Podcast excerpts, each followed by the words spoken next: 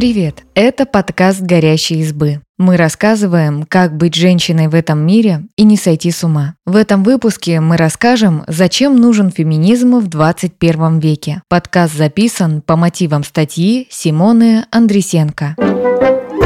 Женщины уже добились равных прав, потому что они тоже могут работать, учиться и голосовать. Такой аргумент приводят сторонники идеи о том, что в современном мире феминизм не нужен, а единственная важная проблема на повестке – феминитивы. Рассказываем, какие цели были у движения времен его истоков и называем 8 проблем, которые наглядно показывают, зачем нужен феминизм и сегодня чего изначально хотели феминистки и чего им удалось добиться. Феминизм, как политическое и социальное движение, объединяет в себе различные течения. Представители разных его течений имеют хоть и пересекающиеся, но разные цели, мнения и методы их достижения. Также нет единой точки отчета существования феминизма. Некоторые исследователи считают, что женщины боролись за свои права еще в античности и называют это явление протофеминизмом. Например, уже в Древнем Риме женщины устраивали протесты из-за дискриминирующих законов. Сейчас в истории феминизма принято выделять несколько волн. Первая волна – период, который длился примерно с 1850 года по 1940. Тогда женщины прежде всего стремились к равенству с мужчинами перед законом. Они добивались права получать высшее образование и наниматься на оплачиваемую работу. Затем стали требовать политические права, в первую очередь возможность голосовать на выборах, и добились определенных успехов. В 1893 году Новая Зеландия стала первым государством, предоставившим женщинам право голоса. За ней последовали Австралия и Финляндия. И дальше это стало распространяться по всему миру. С начала 1960-х годов выделяют вторую вторую волну, когда женщины боролись с неравной оплатой труда, отсутствием инфраструктуры для поддержки работающих женщин и сохраняющимся неравенством перед законом. Также женщин волновали вопросы сексуальности и сексуальной свободы. Третья волна феминизма возникла в середине 1990-х годов, благодаря большой экономической и профессиональной власти, которой достигли женщины второй волны, феминистки третьей волны стали работать с медийным пространством и смыслами, которые там транслировали. Они стремились изменить идеи о гендере, красоте, сексуальности, женственности и мужественности. Активно стал обсуждаться вопрос конструирования гендерной идентичности. Некоторые исследователи считают, что с начала 2010-х годов выделяется четвертая волна. Важную роль в деятельности феминисток стал играть интернет и социальные сети. Важной проблемой стала культура насилия и домогательства. Ярким явлением этого периода можно назвать кампанию кампанию MeToo. Несмотря на то, что женщины во многих странах сегодня имеют право голосовать, учиться и строить карьеру, не во всем мире их права и возможности равны. Женщины все еще составляют две трети, около 775 миллионов неграмотного населения. Также в зарплатах мужчин и женщин даже в развитых странах существует разница. И есть множество других нерешенных проблем, которые не позволяют говорить о победе феминизма.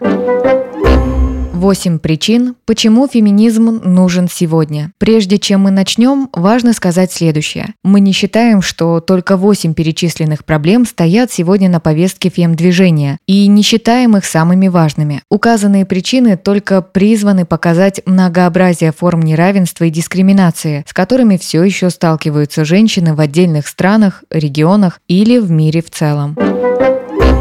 Домашнее насилие. Домашнее насилие – проблема мирового масштаба. Причем важно учитывать, что речь идет не только о том, что принято называть рукоприкладством, но еще и психологическом насилии и экономическом давлении. Пострадать от домашнего насилия может любой, том числе ребенок и пожилой человек. Но на сегодняшний день в России 75% жертв домашнего насилия именно женщины. Не существует точных данных о масштабах распространения всех форм домашнего насилия. Часто женщины не обращаются за помощью и не рассказывают о своих проблемах, потому что боятся осуждения. Тем не менее, по данным Всемирной организации здравоохранения, почти 40% всех убийств женщин по всему миру совершаются их партнером. Каждый каждая третья женщина во всем мире хотя бы раз подвергалась физическому или сексуальному насилию со стороны своего партнера. А в Соединенных Штатах, согласно статистике Центра по контролю и профилактике заболеваний, почти полтора миллиона женщин ежегодно подвергаются насилию со стороны своих партнеров. В России с 2017 года домашнее насилие декриминализировано, то есть только второй и последующие случаи домашнего насилия будут считаться преступлениями. На первый раз автор насилия получит просто штраф. Закон о профилактике семейно-бытового насилия в России не принят. В тот же момент важно учитывать, что по данным исследования «Новой газеты» и «Медиазоны», признанной в России иностранным агентом, 91% женщин в стране, получивших срок за превышение самообороны, защищались от партнеров или родственников, а 79% женщин, осужденных по статье убийства, жертвы домашнего насилия.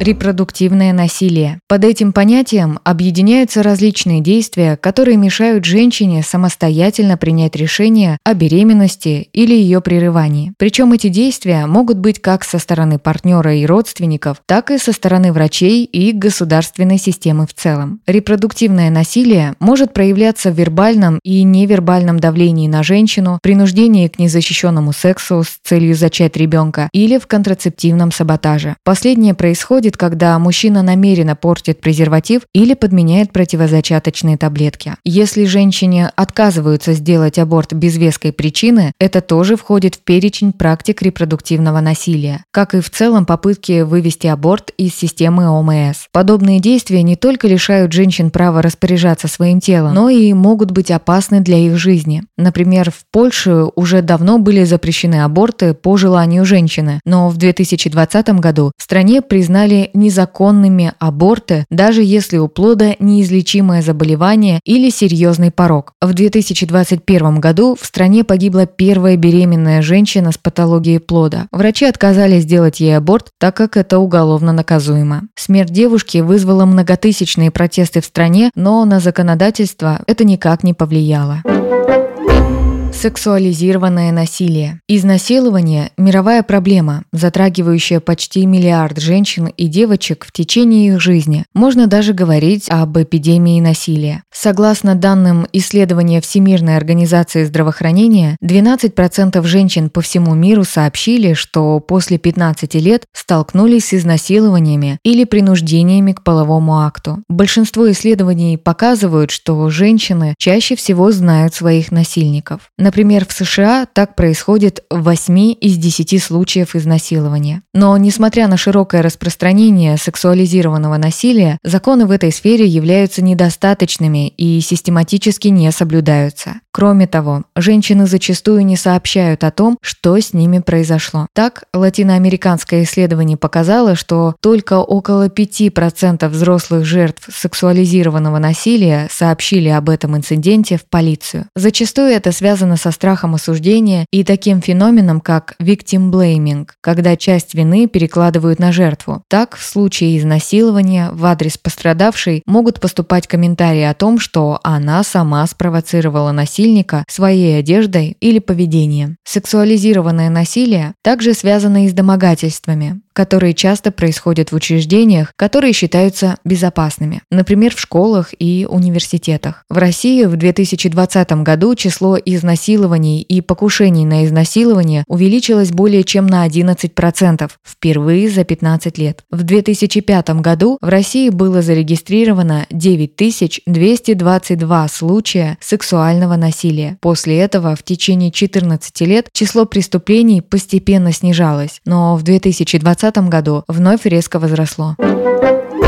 Сексуальная эксплуатация. Согласно докладу Управления Организации Объединенных Наций по наркотикам и преступности за 2014 год, подавляющее большинство всех жертв торговли людьми, около 71%, составляют женщины и девочки. И чаще всего их продают и покупают в целях сексуальной эксплуатации для принудительных или фиктивных браков, мошенничества с пособиями или производства порнографии. Секс-индустрия и вовлечение в нее женщин остается сложным вопросом вопроса внутри фем-движения. Одни феминистки считают, что у женщин есть право распоряжаться своим телом так, как они хотят, а значит и зарабатывать с его помощью. Представительницы такой позиции полагают, что секс-работниц нужно защищать и обеспечивать им достойные условия жизни. Другие полагают, что на подобного рода деятельность женщин толкают тяжелые жизненные обстоятельства и что секс за деньги не может быть свободным выбором, а в любом случае приравнивается к насилию. Для того, чтобы снизить уровень проституции, была придумана так называемая шведская модель. Согласно ей, преступление совершает не женщина, которая предоставляет секс-услуги, а клиент и третьи лица, поэтому именно они и должны быть наказаны.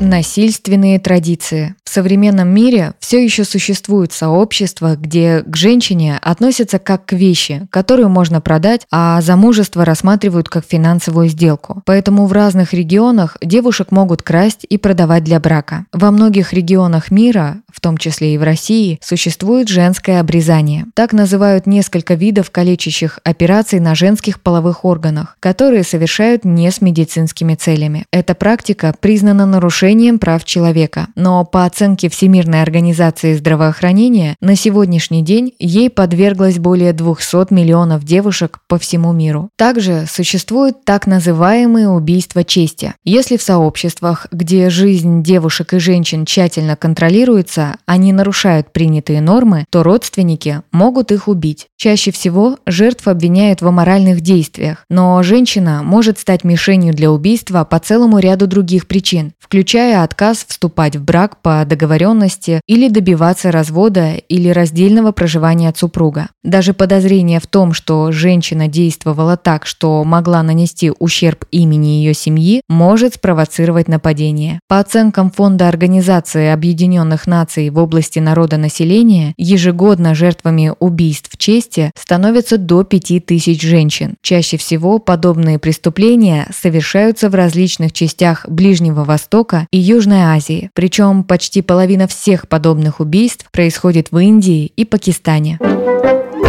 Гендерный разрыв в оплате труда. Несмотря на то, что женщины добились возможности работать вместе с мужчинами, в современном мире все еще существует гендерный разрыв в оплате труда. Это явление, при котором женщины в определенных сферах получают за одинаковую работу меньше, чем их коллеги мужского пола. Исторически вклад женщин на рабочих местах недооценивался. Отсюда и возникает разрыв в оплате труда. Не случайно с зарождения фем-движения женщины боролись не только за доступ к профессиям, но и за равную оплату. Согласно исследованию аудиторской компании KPMG, среди факторов, которые влияют на формирование разрыва в оплате труда, выделяют дискриминацию и гендерные стереотипы при приеме женщин на работу, занятость женщин и мужчин в разных секторах экономики и неоплачиваемый домашний труд, который в большинстве случаев является обязанностью женщин. При этом исследователи объясняют, что женщины не могут сократить гендерный разрыв в оплате труда, просто выбирая более оплачиваемые профессии профессии. Дискриминация по признаку пола проявляется не только при найме и установлении заработной платы. Она возникает еще в школе и университете, когда девочек не допускают до обучения на определенных специальностях или ставят под сомнение их способности из-за женского мозга. В России Трудовой кодекс запрещает дискриминацию по половому признаку, но в реальности женщины постоянно с ней сталкиваются. Это подтверждает отчет Минэкономразвития. В 2019 2015 году нескорректированный разрыв в зарплатах женщин и мужчин составил почти 28%, что превышает средний показатель по миру. В разных странах мира пытаются бороться с этой проблемой. Например, в компаниях вводят специальные квоты для женщин или законодательно разрешают сотрудникам рассказывать коллегам о своей зарплате.